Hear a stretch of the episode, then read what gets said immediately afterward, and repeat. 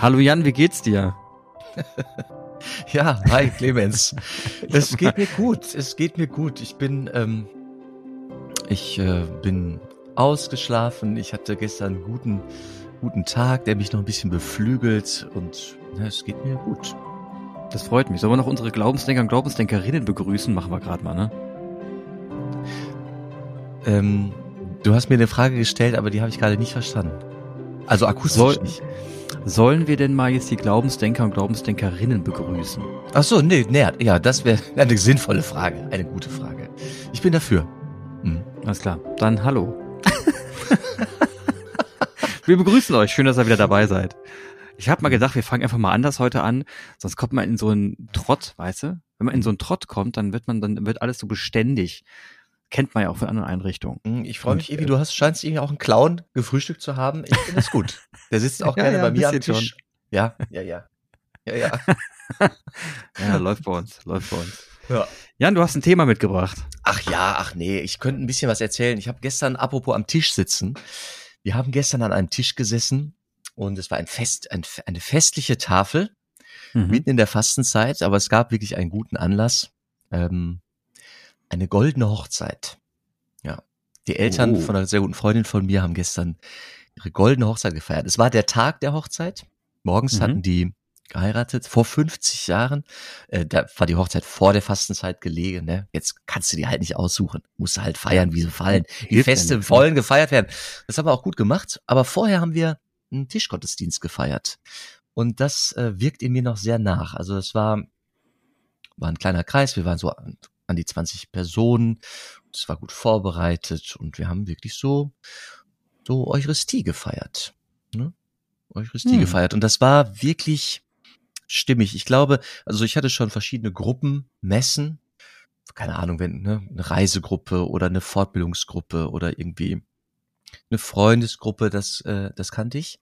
Also richtig am Tisch und es fühlte sich richtig an, weißt du, eigentlich feiern wir ja ein gemeinsames Mahl, so ein Essen. Da wird mhm. gegessen. Man teilt Brot, man teilt Wein. Und ähm, ja, mit dem Wein, da waren wir gestern noch ein bisschen schüchtern, nur das Jubelpaar hat aus dem Kelch äh, getrunken, weißt du, nach Karneval, wer weiß, ja, ja, die, ja, Inf ja, die Infektionslagen so insgesamt so da. Aber das war, das war einfach gut, das war richtig, fühlte sich richtig an. Und dann dachte ich so, ja, das hat Zukunft. Die Frage ist nur, wer wird da am Ende über Brot und Wein ein Gebet sprechen oder wer wird äh, aus der Bibel vorlesen. Also es gibt halt nicht mehr so viele Priester in dieser Kirche. Mhm. Und ähm, aber ich glaube, dass also wer, wem das wichtig ist, ne, so eine Form oder so ein Danksagen, der findet Wege. Also selbst wenn dann, ja, dann ist es dann eher eine Agape-Feier, also ein Liebesmahl, wo man einfach miteinander teilt, was da ist wo man auch eine Bibel aufschlagen kann und so. Und das hat was von Zukunftsfähigkeit.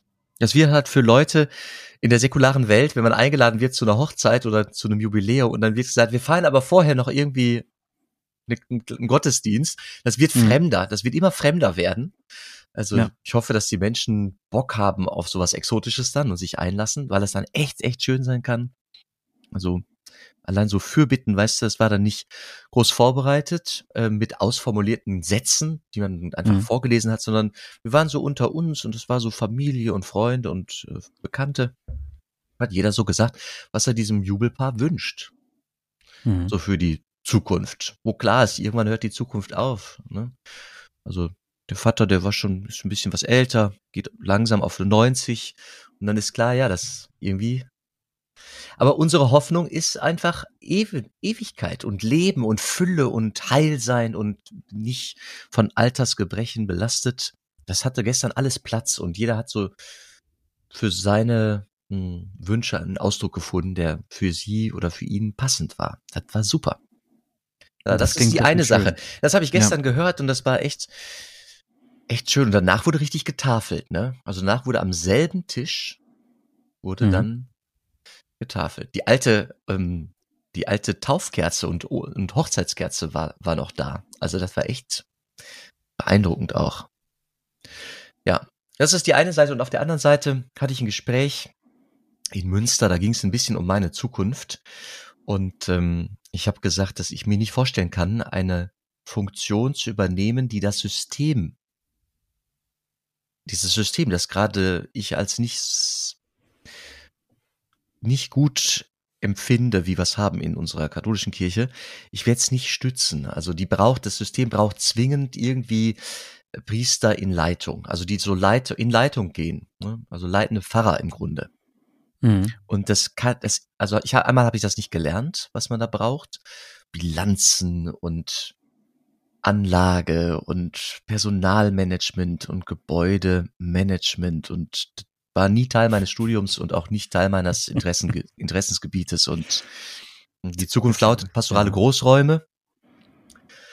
Und dann hat mir der, der Mensch aus der Bistumsleitung wirklich, wirklich versucht nochmal zu erklären, dass man, dass man das irgendwie verstanden hat und dass man sich vorstellt, also Leitungsteams, Leitungsteams zu bilden.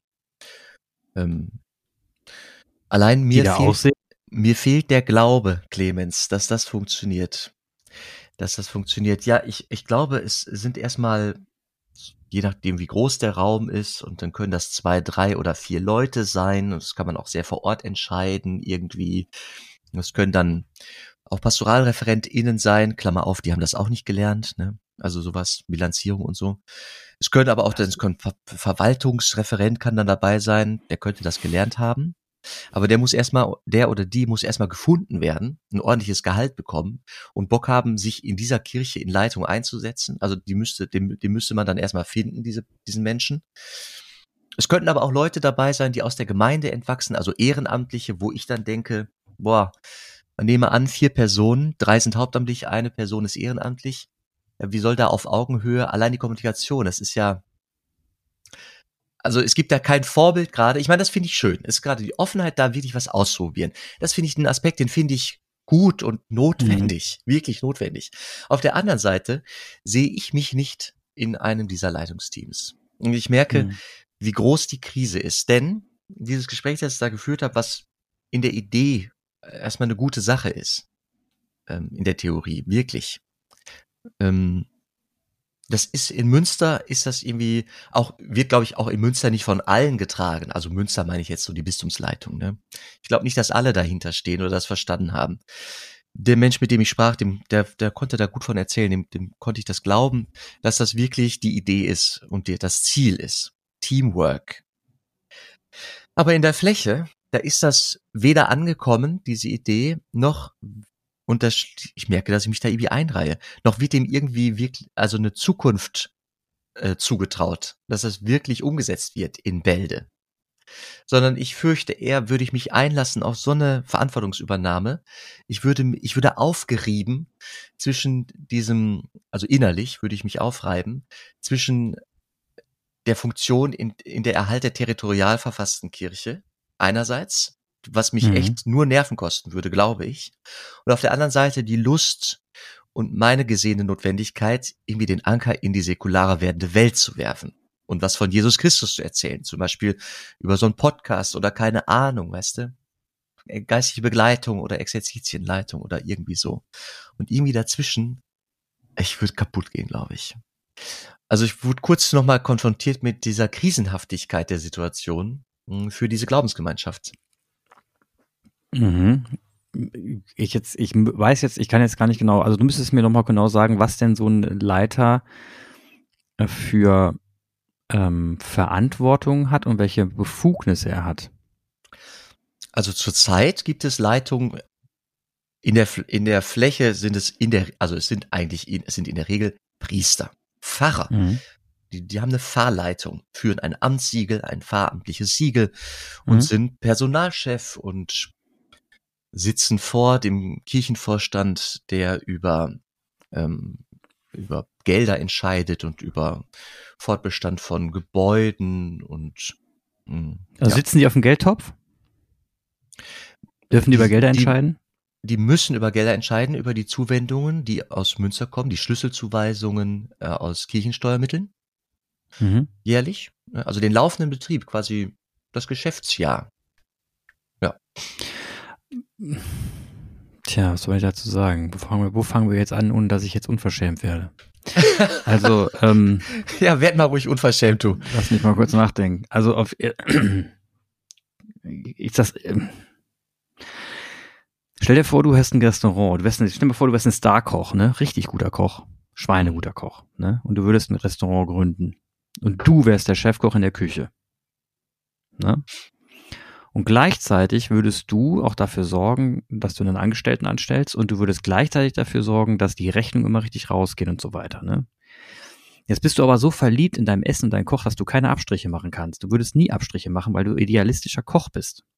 Essen muss für dich perfekt sein. Würdest du dann im, Ein würdest du im Einkauf von Zutaten irgendwann, weil du sagst, na, das Geld reicht nicht mehr ganz, Abstriche machen und plötzlich beginnen, Dinge nicht mehr zu kaufen und das, das Gericht dadurch etwas zu verwässern? Ich glaube nicht. Nee. Da würdest du lieber einen Laden pleite gehen lassen, ne? Als dass du dann schlecht kochst. Mm, Ja, es hängt, ich be- arbeite ja nicht im luftleeren Raum, sondern ich habe ja, ähm, ich habe ja Kunden. In diesem Fall hätte ich Kunden. Ne? Und nehmen wir an, ich bin jetzt irgendwie in einem Gebiet dieser Erde, wo aus äußeren Gründen, aus Umständen, äußeren Umständen, ähm, die Qualität einfach nicht mehr gewährleistet wird, sei es, weil es auf einmal Kriegsgebiet ist, sei es, weil auf einmal irgendeine Krise da ist, äh, Hm. irgend anders. Und Essen ist aber lebensnotwendig. Da würde ich dann Hm. Abstriche machen, damit Essen auf den Tisch kommt. Gut, du würdest Abstriche machen, aber ich habe jetzt wirklich über einen Koch, einen Realkoch gesprochen, das- weil das ist, das ist in der Tat ein realer Fall, also es sind reale Fälle. Also es gibt ganz viele Starköche, die ähm, Restaurants gründen und danach pleite gehen. Mhm. Das liegt einfach daran, weil sie nicht die Kernkompetenz im BWL haben, sondern in Kochen. Ne, fertig. Die können kochen.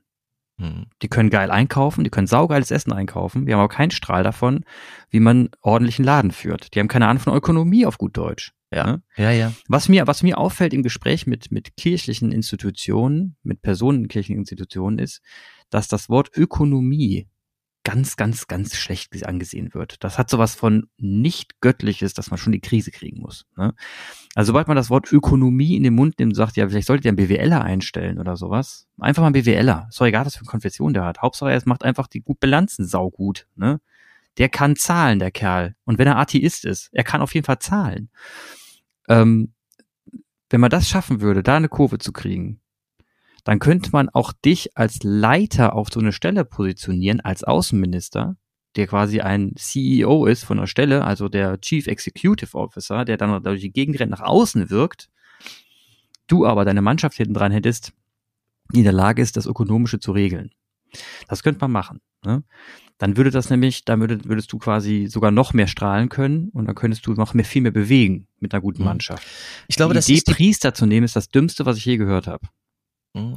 Also das, was du gerade beschreibst, das ist ungefähr die Idee des, ähm, des, äh, des, des Menschen, mit dem ich da gesprochen habe. Also der würde, der würde Ökonom nehmen.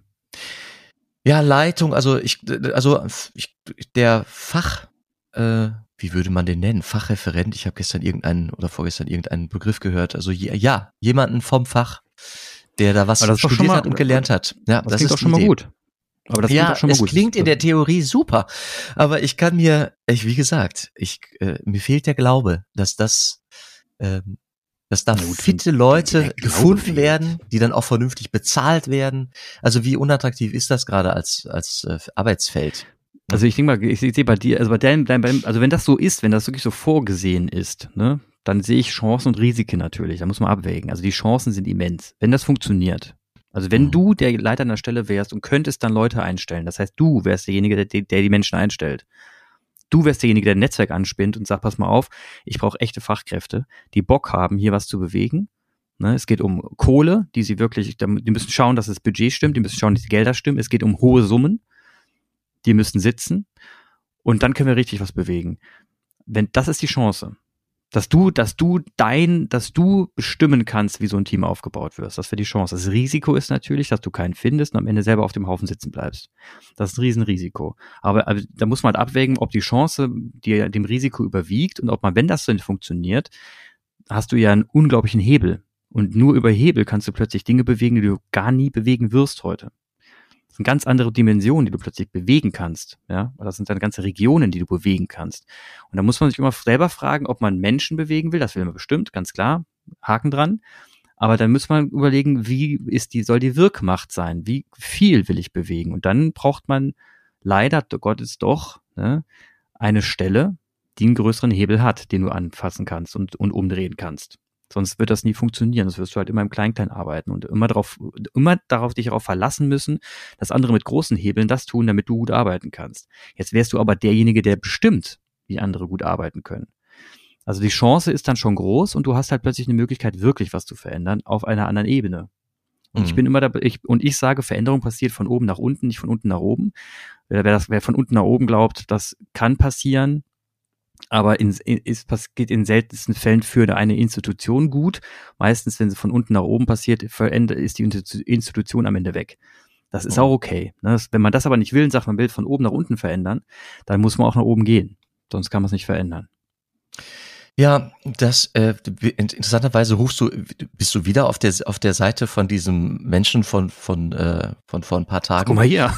Ja, ja. Die, aber der, dann muss ich dir, äh, stell dir auch die Frage, also wie groß soll denn meine, meine Motivation sein, mich so sehr in die Verantwortung geben zu lassen für dieses System, von dem ich bisher wenig mh, hm, segensreiches gerade in diesen äh, Wochen ja. äh, wahrnehme.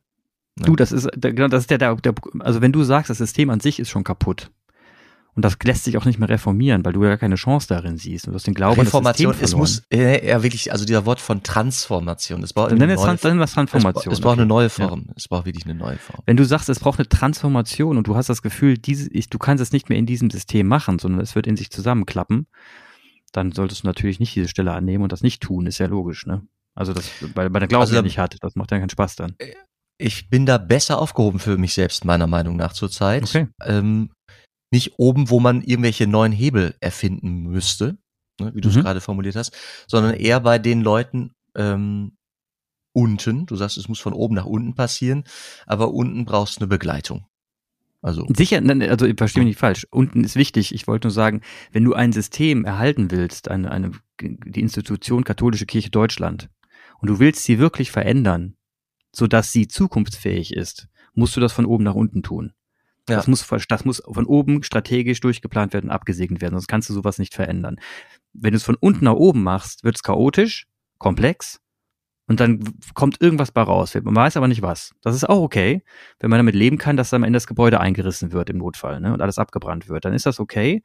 Dann ist das auch eine andere Art der Bewegung. Die ist dann chaotisch, die ist dann meistens rebellisch und die hat, die hat was von Revolution. Das kann man machen. Ist meistens der unschönere Weg, muss man ganz klar mhm. sagen. Und wenn man es schafft, von oben nach unten zu transformieren, was ja auch geht, ne, dann hat man meistens das erhalten, was man hat und konnte mit den, ich sag mal, mit dem Vermögen, mit dem, mit dem unglaublichen Einfluss, den die katholische Kirche in Deutschland hat, konnte man plötzlich Dinge wieder bewegen. Wenn man von mhm. unten nach oben macht, zerstört man ganz viel und das Vermögen ist nicht mehr vorhanden, die Hebel sind nicht mehr vorhanden und du kannst erstmal gar nicht, du wirst über Jahre und Jahrzehnte kaum noch was bewegen können weil das einfach in sich dann zusammenfällt. Du hast gar keine Möglichkeiten mehr, ein, gemeinsam stark was auszulösen. Deswegen ja. bin ich eigentlich Freund von oben nach unten transformieren und nicht von unten nach oben kaputt machen. Und ich fürchte, wie ich es gerade wahrnehme, der Kipppunkt ist schon vorbei. Es ist schon von unten, also ist schon von unten nach oben. Also okay, wenn ich die Austritt, so wenn ich die Austrittszahlen ja. sehe und es mhm. ist, wenn ich die nur linear fortschreibe, habe ich das hier schon ja. mal erzählt? Nee. Ach so, dann hast du da Interesse dran. Ähm, glaube ich. Ich sag's dir. Wir haben eine Statistik bekommen, die wird erst in, äh, also fürs Bistum erst in ein paar Monaten wird die veröffentlicht. Aber ähm, für unseren, für unseren Bereich hier, also wir haben 100 Leute mehr beerdigt als äh, getauft. Mhm. Und es sind 350 Leute ausgetreten. Es waren 18.000 ähm, katholische, jetzt sind 17.000 kannst du sagen. Mhm. Wenn ich das nur linear fortschreibe, dann sind in 38 Jahren ist da keiner mehr. Also es wird sich irgendwo konsolidieren. Die Frage ist, ja, ja klar. es wird eher, eher, wahrscheinlich nur noch vierstellig sein und nicht mehr fünfstellig. Ja. Und wann wird es? Wann wird es? In 10 oder in 15 Jahren? Und ähm, das ist krass. Ja, also das krass. bedeutet, diese ganzen Kirchen, die wir hier unterhalten und so weiter und so weiter. Und es linear, habe ich gerade gesagt, es wird sich eher beschleunigen. Du brauchst ja, dich nicht genau. rechtfertigen, dass du austrittst. Du trittst einfach aus. Und zwar in allen Generationen inzwischen. Ja, ja. Das ist so. Und ich kann da, also erstmal, es ist nicht so besonders überraschend. Die Geschwindigkeit oder die, ähm, die Rate, die fand ich schon. Und jetzt wird man merken, jetzt wird man wahrscheinlich sagen, verdammt nochmal, also wahrscheinlich werden jetzt auch viele, die zuhören, sagen, verdammt nochmal, wo kann man da nicht was gegen tun? Woran liegt denn das genau? Mhm. Wenn wir sagen, die Kirche ist zu altbacken, lalala, da wird man über ganz viele Dinge, die man schon kennt, reden, der Gottesdienst ist zu, zu öde, lalala. Das, glaube ich, spielt aber alles nicht so die, die entscheidende Rolle. Ich bin nicht der Meinung, dass es nur, also mittlerweile bin ich nicht mehr der Meinung, dass es an einem öden Gottesdienst liegt, dass die Leute austreten oder an, an kaputten Kirchen oder an einem schrägen Pfarrer. Das ist, das, das ist, daran liegt's nicht. Sondern es liegt an der, an der Gesamtheit und da muss ich nochmal auf, auf die Folge von, von, mit, mit Anna Heinrich, äh, Hanna Nicole Heinrich zurückführen, die gesagt hat, erste Gemeinschaft an der Glaube. Mhm. Es geht einfach darum, dass wenn ich ein Mitglied einer Kirche bin, und ich habe heute nun mal einen Mitgliedsanspruch, den man heute äh, klar formulieren kann, den kann man definieren und formulieren mittlerweile. Wir sind da sprechfähig geworden, alle. Ne? Als Mitglied will ich einen direkten Mehrwert spüren. Wenn ich ihn nicht spüre, bin ich weg. Wenn ich nicht für mich einen direkten Mehrwert spüre, und da kann man erzählen, ja, aber wir geben doch ganz viel aus für Dings und wir ja, spenden ja, ja. hier. Das interessiert mich nicht. Ich will wissen, was für mich drin ist, wenn ich im Jahr, keine Ahnung, wie viel 100 Euro ausgebe für die Kirche. Ich will das wissen.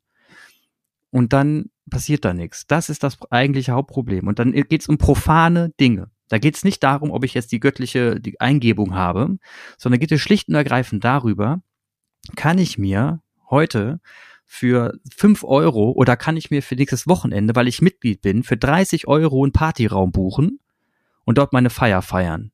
Mhm. Weil ich katholisch, weil ich oder evangelisch oder katholisches Kirchenmitglied bin. Für außen kostet es von mir aus 80. Ich bin Mitglied und krieg's für 30.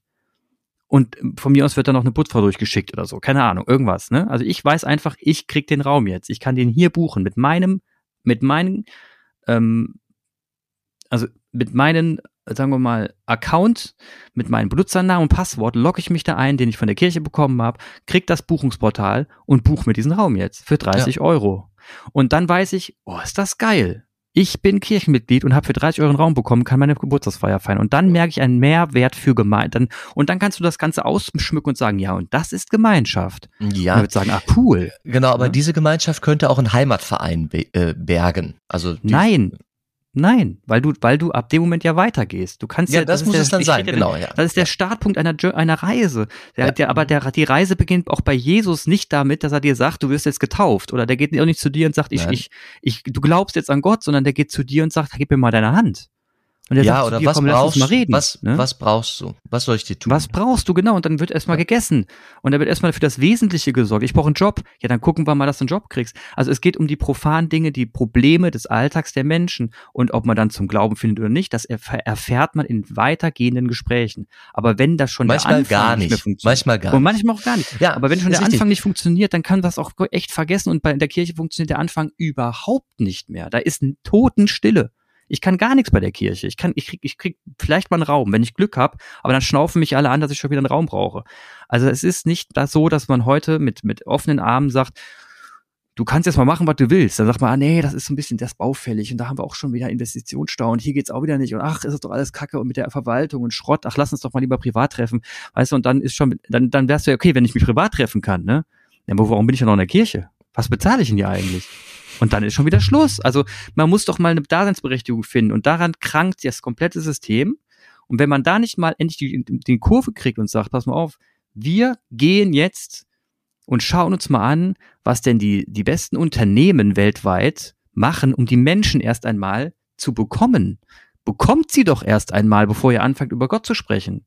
Und wenn wir sie nicht kriegen, können wir auch nichts machen. Und das ist, das ist mein, das ist mein, ähm, mein Wort zum, zum Mittwoch an die, an die, an die kirchlichen Institutionen, Freunde, schaut erstmal, dass ihr die profanen Dinge hinkriegt. Und dann können wir aber alles reden. Aber die Bibel spielt hier gerade mal gar keine Rolle. Ja, die Bibel spielt keine Rolle, geht so nicht, sondern ähm, man könnte dieses Handeln ja mit der Bibel begründen. Sicher. Ne? In der in der weiteren Reise dann. Aber wenn ich anfange mit, ähm, ich mache einen Raum buchbar, brauche ich dafür keine Bibel. Ne? Dann brauche ich ja. erstmal Leute, die es können, Raum buchbar zu machen. Das wäre erstmal hilfreich. Und danach können wir weiterreden. Also sucht mal die Leute, die den Raum buchbar machen, über Internet. Wie, wie, wie geht das denn? Und dann holt man halt mal einen Spezialisten, der macht das dann. Das hat aber nichts mit, mit Bibel zu tun. Und das sind so, aber das sind, das ist ein Beispiel von 5000 Themen, die jetzt gerade besprochen werden müssen, die unglaublich profan sind und nichts mit Religion zu tun haben. Ja. Das ist, ist, auch okay.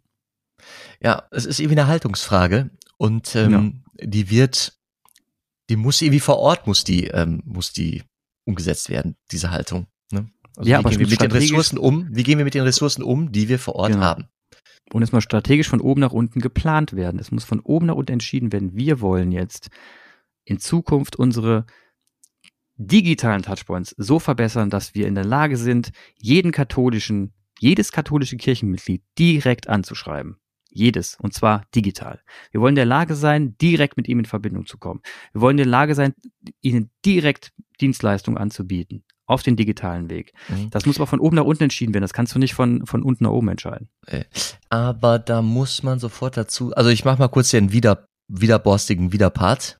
Mhm. Ähm, die eine zentrale Gruppe, die wir gerade fokussieren, die eine große Lobby hat, das sind die letzten Kirchgänger, also die drei, vier, fünf Prozent, die zu den Liturgien kommen. Und die sind oft in einem Alter, dass sie nicht digital sind. Ist ja nicht schlimm. Die würden wir nicht erreichen. Hm. Ja, das ist ja nicht schlimm, dann erreichen wir sie halt anders. Es gibt ja auch noch Post. Also es ist ja, ja. nicht so, dass es geht ja nicht so, dass es keine Kanäle mehr gibt. Halt, nur wenn man das eine ausbaut, heißt nicht, dass das andere dann stirbt. Ne? Es wird dann ja. irgendwann mit, mit anderen sterben, weil es dann nicht mehr notwendig ist. Aber ähm, solange es, ja, wenn man es braucht, macht man es halt. Ist doch logisch. Also erreicht die Leute da, wo sie sind. Ne? Ja. Und ja, und da, da, da, da fehlt es da fehlt's dann wirklich an, an Struktur. Da fehlt es ganz ströde an Institutionsstruktur, an eine Aufbrechen von Silos ein Aufbrechen von Kopfmonopolen, das heißt von Menschen, die irgendwas wissen, die du anrufen musst, damit du weiterkommst. Ja, es gibt ja die Leute, die immer wissen, was sie wollen und dann sagst du, ey, da musst du einen Rainer anrufen, der weiß ziemlich genau, wie man das jetzt macht und dann kannst du mit dem mal reden und dann kannst du auch den und den einstellen, wenn du, mal dem, wenn du mit dem du kannst, dann kannst du auch so und so, ne? Das sind Hinterbühnenprozesse, die funktionieren alle wunderbar auf der Hinterbühne, aber das äh, stört halt ungemein, wenn du vorankommen willst, weil die Leute ja auch dann irgendwann wegsterben oder weg oder in Rente gehen. Und was machst du dann? Dann ist Rainer nicht mehr da. Und jetzt? Ja, wir haben ja gar keinen Prozess dafür. Ja, aber Rainer hat das immer gemacht. Ja, Rainer ist aber weg. Ja, was machen wir denn jetzt? Rufen doch mal an, der geht nicht, der ist auf Mallorca. Und dann, und dann hast du schon ein Riesenproblem und dann musst du, und deswegen musst du jetzt schon mal dafür sorgen, alles mal auf die Vorderbühne zu bringen. Das heißt, Prozesse zu automatisieren und digitalisieren, damit die Menschen, die irgendwann wegbrechen, mit ihrem ganzen Wissen und prozessualen Wissen nicht der Institution schaden. Allein da geht's ja schon los. Also wie, wie schaffe ich es da, ein Wissen aufrechtzuerhalten, dass die Institution das Wissen behält? Das geht ja gerade flöten ohne Ende. Wer wäre der, die edelste Zielgruppe für diese Podcast-Folge? Wer die edelste Zielgruppe wäre für diese Podcast-Folge? Ja, frage ich mich gerade. man müsste das, man müsste frage ich dich, was ist denn ich? ja, ich also was ich mich überfordert das ja. Also was du da alles äh, richtigerweise forderst, ich finde, das klingt logisch. Allein wer soll da die Hebel bauen, die da erfunden werden müssen? Oder die Entscheidung treffen. Ich hätte gedacht, die, die Entscheidungs, das müssen die Entscheidungsträger tun, ne? Ja, die Bischöfe. Ja, sicherlich müssen die das tun. Das muss ein mhm. Bischof tun, der auch Budgethoheit hat, Gelder frei machen kann für Dinge. Und das mhm. müssten Bischöfe tun, ja klar. Ja, die sind die Entscheidungsträger, die, das sind die CEOs. Die Entscheidungsträger, ja. Die, die Zusammenleitung. Tja. Ja. Mhm. Mhm. Und der, aber die Frage ist halt, wenn du jetzt sagst, nee, eigentlich ist der jetzt so schon abgefahren und der, der Laden ist, der, der wird eh in sich zusammenkrachen, dann brauchen wir doch auch nichts mehr machen, dann können wir zugucken. Das ist ja nicht schlimm. Dann sparen wir uns die Arbeit. Ja, ich würde gerne, also ich, also meine Rolle, das ist gerade, ich bin gerade sehr mit der Frage, wo ist mein Platz äh, für die Zukunft, mhm. weil es irgendwie ein Stellenwechsel vor der Tür steht. Und das ist irgendwie eine spannende Geschichte. Ne? Also ich bin eher in diesem äh, chaotischen und in, in dem Zusammenbröseln, da an, an der Basis unten äh, bin ich eher zu Hause, da, da komme ich mhm. irgendwie her, da fühle ich mich auch wohl. Und solche ähm, Räume zu schaffen, wieder gestern oder dabei zu sein und das zu merken, ist, die Botschaft wirkt und sie glänzt und sie hat eine krasse mh, hm, Relevanz im, im äh, kann sie entwickeln im Leben von Menschen und dann leuchtet die wirklich, dann leuchtet die. Ja, glaube ich. So und und kann selbst so Dunkelheiten weg wegbeleuchten oder erträglich machen. Das ist super gut. Und das äh, kann funktionieren, aber es ist eher im chaotischen, im kleinen und ich bin da eher schon, ich bin da eher schon im chaotischen und kleinen. Also Leute, die nicht mehr mhm. in der in der Organisation äh, andocken, die nicht mehr da sind, äh, denen irgendwie eine Trittleiter hinzustellen. Das ist ja, das, das ich glaube auch, da hast du dein Talent. Also ich meine, da das ist ja auch ich eher genau mein das, Talent. Ja. Ist doch wunderbar, genau. Und da fühlst du dich wohl. Und ähm, dann ist es dir ja letzten Endes auch egal, in welcher Institution du beschäftigt bist, streng genommen, solange du das weitermachen kannst und wer dein Geld bezahlt. Ne? Wenn, am Ende, wenn am Ende die eine zerbröselt, dann mach, gut, die, wird die andere dich mit Kusshand nehmen und dann machst du halt für die weiter. Aber letzten Endes geht's ja dann darum, weil das, das ist das, was du ja gerade sagst. Also du, du sagst jetzt, okay, wird ja eh gerade Revolution gemacht und es kann sein, dass alles zusammenbröselt mit der Zeit. Und dann stehst du irgendwann mit 55 da und stellst fest, oh, der Arbeitgeber ist weg. Dann ähm, kannst du halt dann auch überlegen, ob du jetzt dann sagst, naja, ist auch eigentlich egal, ne? dann mache ich es halt für einen anderen Arbeitgeber. Nee, der Arbeitgeber wird nicht weg sein. Und dazu mag ich, also dazu ist die mh, mm, das Katholische, in dieser, also diese Glaubensgemeinschaft, das ist mir schon einiges wert. Als Heimat, ne, als, da kenne ich mich aus. Ich kenne auch die, die, die Glaubenssätze oder die, die Räume. Das, äh, das mag ich schon. Weg wird er nicht sein. Die Frage ist eher, kann ich, bin ich noch kompatibel mit diesem Arbeitgeber? Also das ist ja, die das Frage respektive das natürlich auch. Also wenn er nicht noch da ist, aber du sagst, alter Gestalter, jetzt ist aber wirklich mal Feierabend, sicher. Ne? Die Frage muss man sich dann irgendwann stellen und sagen, pass ich, also von meinen Werten her, da noch hin, ne? Obwohl man ja immer sieht, dass auch, das siehst, kriegst du ja auch mit, du sagst es ja immer wieder, es gibt ja starke Bewegungen, ne? Ja. Aber die passieren umherum. Also die, die, die sind ja quasi schon fast weg von der eigentlichen Institution und bewegen sich ja drumherum und werden geduldet ne? mehr oder weniger. Ja. Man muss sagen, die sowohl, also beide Kirchen, sowohl die evangelische wie die katholische, sind unglaublich bunt. Also wir sind, mhm. die sind bunter, als wir das hier, ähm, als, als wir das selber sagen, vielleicht auch hier im Podcast bisher so dargestellt haben. Es gibt schon viel links und rechts und viel, ja, ja, sicher. Äh, viel, sicher. viel in der Mitte. Also es ist schon, man kann da schon, Punkt, man ne? kann schon, die Frage ist wirklich für mich, wo ist der Ort? Also wo ist mhm. mein Ort? Aber ich glaube, die Frage muss sich jeder stellen. Jeder.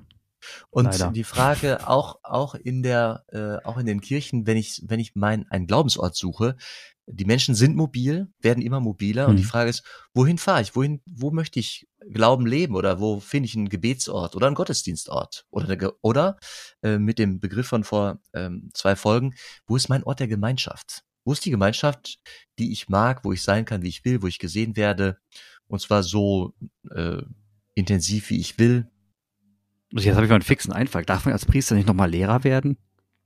Äh, tatsächlich, ja. da hättest du, da hättest du, glaube ich, deinen Ort, wo du richtig Wirk Wirkkraft hast. Ja, das ist eine Kombination. Mhm. Ja. Also ich denke, da brodelt es gerade in dir wahrscheinlich ziemlich viel, ne? So Man nennt es Kategorial, Kategorialseelsorge. Also ah, okay. das ist Schule, also diese anderen, diese anderen Kirchorte. Schule, mhm. Krankenhaus, Klinik, ja. Gefängnis, ähm, Irgendwelche Mission, Mission, ne? Missionen gibt's auch. So, sollte so alles, Einrichtung? Das ist alles irgendwie Mission? Ach, das ist alles Mission. Okay. Hm. Ja, okay. Boah, du erinnerst mich, wir wollten noch mal über diesen Begriff Mission sprechen. Das, das machen wir das nächste Mal. Das, das können wir gerne machen. Das können wir gerne machen. Und mit, mit dem Zusammenhang Berlin, ne? Ich glaube, du mal so gesagt hast, da gibt's viel zu missionieren. da gibt's viele Seelen, die man einfangen kann. Wie gemein das klingt. Ähm, ja, auf jeden Fall, äh, da können wir gerne mal drüber sprechen, finde ich, finde find ich ein schönes Thema. Weil ich es auch gar nicht so richtig äh, greifen kann. Das hat bei mir, ist für mich sehr negativ annotiert. Das ich weiß, ich weiß. Missionarisch. Ja, ich habe da eigentlich einen ganz, ich habe da eigentlich einen ganz guten Begriff von. Da gehen wir zu den Völkern. Ey, das will ich mal kurz. Wir gehen jetzt auf den zweiten Fastensonntag zu und ähm, da gibt es äh, das äh, so ein Evangelium, da ist ähm, also sie haben so ein Gipfelerlebnis, so ein Gipfelerlebnis. Mhm. Jesus mit zwei, drei Freunden, Gipfelerlebnis. Das muss der Hammer sein. Also Aussicht, alles scheint zu passen. Und da mhm. gibt's so eine Vision, Jesus wird entrückt und dann trifft der, also die Freunde sehen Jesus wieder irgendwie mit altvorderen Vätern spricht. Das ist so ein bisschen Herr der Ringe-Szene. So stelle ich mir das vor. und es ist alles so passend und dann sagt einer von den Freunden, ey, weißt du, lass uns hier bleiben. Ich, ich baue, lass uns hier drei Hütten bauen. Also mhm. so stationär und ähm, hier Anbetung halten oder weiß ich nicht, was er sich vorstellt mit den drei Hütten. Und dann sagt Jesus, nee, nee, Leute, also nee, ab ins Tal mit uns. Weiter geht die Reise. Hier nicht innehalten, es muss wieder in die Niederung des Alltags runter. Mhm. Und ähm, ja. dieses Runtergehen, das ist, ähm, das ist unfassbar christlich. Also immer wieder runtergehen. Und da unten erzählen von von da oben. Also unten von oben erzählen. Also mhm. Evangelion, ich glaube, das habe ich schon mal erzählt, ist ähm, Evangelium, Euangelion, das ist eine frohe, frohe Botschaft. Euphemistisch, Eu, äh, keine Ahnung, was es alles gibt. Frohes, glückliches. Der Mhm. glückliche Tod, Euthanasie, Eu- Thanatos, Euthanatos. Und die frohe Botschaft, also Angelus, Euangelion, das ist, der, das ist die frohe Botschaft. Und die muss einfach runtergetragen werden, wieder ins Tal, weißt du? Ja, Es ist die, der Ur-Move. Also dann absolut. Da sind wir wieder beim Thema. Ich die bin erste unter- Bewegung. Ab, absolut. Also die frohe Botschaft muss verkündet werden und Ja. das bedeutet für Institutionen, das kannst du dann auch sehr biblisch ausdrücken, wie, wie drückt man denn heute die frohe Botschaft aus, indem man den Mhm. Leuten den Vorteil mitkriegt, die einen Mitgliedsbeitrag nun mal innehat. Ne? Du kannst bei uns alle Räumlichkeiten für Umme nutzen, weil du unter 18 bist. Hammer! Ey, guck mal, wir können da drüben hingehen, da können wir abhängen. Also es ist, es ist einfach so, dass man, dass man, das, das ist eine frohe Botschaft übrigens.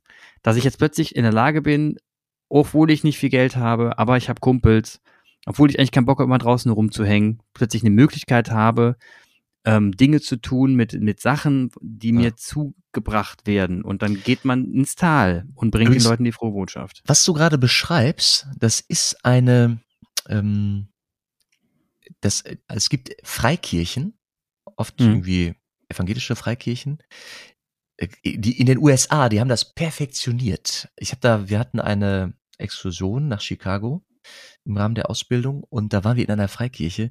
Da ist das, also was du beschreibst oder forderst, äh, das haben die eins zu eins umgesetzt. Die haben Echt ein riesiges Gemeindezentrum mit einer wahnsinnstechnischen Ausstattung und haben in Rahmen, also im, äh, im nicht nur im Gottesdienstraum, sondern auch in den anderen Räumen selbstverständlich irgendwelche Touchscreens und dann wird da dargestellt, was alles geht und auch was gerade, also gibt's ja keine Kirchensteuer, ne, sondern das Mhm. läuft alles über Spenden.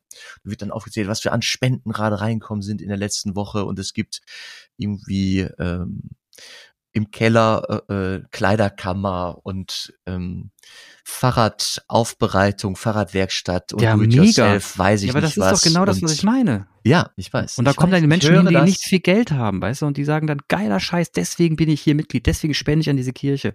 Da Ja. habe ich, klar kriege ich was. Und das, da, da muss es hin. Da muss es hin. Sonst wird's nix. Ja. Also es Haben gibt's auch äh, Chancen und Risiken, ne? Da haben dann Einzelne auch eine wahnsinnige Macht, die dann irgendwie da keine Ja, Ahnung, natürlich. vorne Natürlich. sind und Veruntreuung und alles. Also wir haben dann irgendwie, wir hatten ein Gespräch mit Verantwortlichen, also ja, kann man sich vorstellen, aber Ja, klar. das ja, ist das, also es ja. ist spannend, es ist eine spannende Zeit gerade. Also nicht nur für mich Ja. persönlich, auch für den ganzen Laden, würde ich sagen. Ja, für alle Schön- auch, die hier zuhören wahrscheinlich. Schön, schön, Clemens, weil du heute so richtig, also das war gut. Ich überlege mal, ob ich diesen Podcast selber nochmal zwei, drei Leuten weiterleite. Mach das mal. ja, also ich hoffe auch, dass die, die, also die Glaubensdenker und Glaubensdenkerinnen, die jetzt hier zugehört haben, ich hoffe, ihr konntet ein bisschen was mitnehmen in unserem Gespräch und es ist was hängen geblieben, was ihr vielleicht auch nutzen könnt im Alltag, wenn ihr mit, mit Leuten spricht über die Kirche und, und wie es weitergeht. Weil letzten Endes, und das ist mir ganz wichtig nochmal zu sagen, ich persönlich, in der heutigen Zeit, wo wir 2023 stehen, halte die kirchlichen Einrichtungen, die wir haben, evangelische und katholische als die größten, für unabdingbar für ein, für ein ähm, soziales Leben in Deutschland. Wir haben zwei, das sind zwei Einrichtungen, die wahnsinnig viel wegkompensieren. Und wir wollen gar nicht wissen, was passiert, wenn diese Kirchen wegfallen würden. Rein pragmatisch jetzt. Es geht mir nicht um, es geht mir jetzt gar nicht darum, ob jemand glauben muss oder nicht, darum geht's nicht. Es geht darum, dass es zwei Einrichtungen gibt, die sich so etabliert haben über die Jahrhunderte, die nun mal auch unglaubliches Netzwerk haben in Soziale hinein. Das kaputt zu machen, ich glaube nicht, dass das der Sinn von allen wäre. Wenn man mal die Basisarbeit sehen würde, wird keiner sagen, macht das kaputt. Da wird man eher sagen, saugut, dass es das gibt. Und das, und das muss man sich nochmal klar machen, um, warum es auch äh, vielleicht auch einen Grund gibt, nur zu überlegen, ob es solche Institutionen zu retten gilt, auf eine bestimmte Art und Weise, damit wir nicht hier plötzlich sitzen und keinen mehr haben, der uns zuhört auf der Straße. Mhm, Das ist das eine. Und ich möchte nochmal dazu sagen, also wenn ähm, diese Einrichtungen nicht mehr da sind, dann gibt es auch noch weniger Orte, wo irgendwie was von Jesus Christus erzählt wird und von der Hoffnung und von diesem Evangelion. Also es würde der Welt was fehlen, wenn die Erinnerung an die Sehnsucht nicht mehr weitergegeben wird an die nächste Generation. Und da stehen wir gerade. Es wird eine spannende Geschichte und es würde wirklich was äh, eine Resilienzquelle, die ist so mächtig und so gut, die würde einfach nicht mehr da sein. Der Glaube, der Glaube an etwas, was größer ist als, als der Mensch. Ja. Das wird spannend. Aber da bleibe ich dran, Clemens. Das sage ich dir. Sehr gut. Also das war mir doch klar, dass du da dran bleibst. Hör mal. Ja, ich weiß, ich weiß. Das ist dein Job. Ja. Deine Berufung. Ja, Mann. Amen. Ja, Mann. Amen. Ich danke dir für heute und dann freue ich mich auf das nächste Mal, Jan. Ja, ich glaube, wir haben einen Gast. Schauen wir mal. Finde ich gut. Freu, Ja, ich freue mich auch auf den Gast. Das wird ein spannender Gast übrigens. Fre freut euch. Freut euch. Liebe Glaubensdenkerinnen und Glaubensdenker, es freut uns natürlich sehr, dass ihr wieder bei diesem Gespräch dabei wart. Übrigens, jede neue Folge kündigen wir über unseren Instagram-Kanal an oder über Facebook. Einfach in den Suchschlitz Glaubensdenker eingeben und auf Folgen drücken. Schreibt uns auch gerne an. glaubensdenker@gmail.com per E-Mail oder einfach über den genannten Instagram-Kanal. Eine Bewertung über die üblichen Podcast-Kanäle schätzen wir auch sehr. Wenn ihr jetzt noch nicht müde seid, wären wir für eine Weiterempfehlung sehr dankbar. Redet mit euren Freunden, Bekannten und vielleicht trauen sich ja auch die ein oder anderen ArbeitskollegInnen mal reinzuhören. Ansonsten, wir freuen uns auf euch. Bis zum nächsten Mal.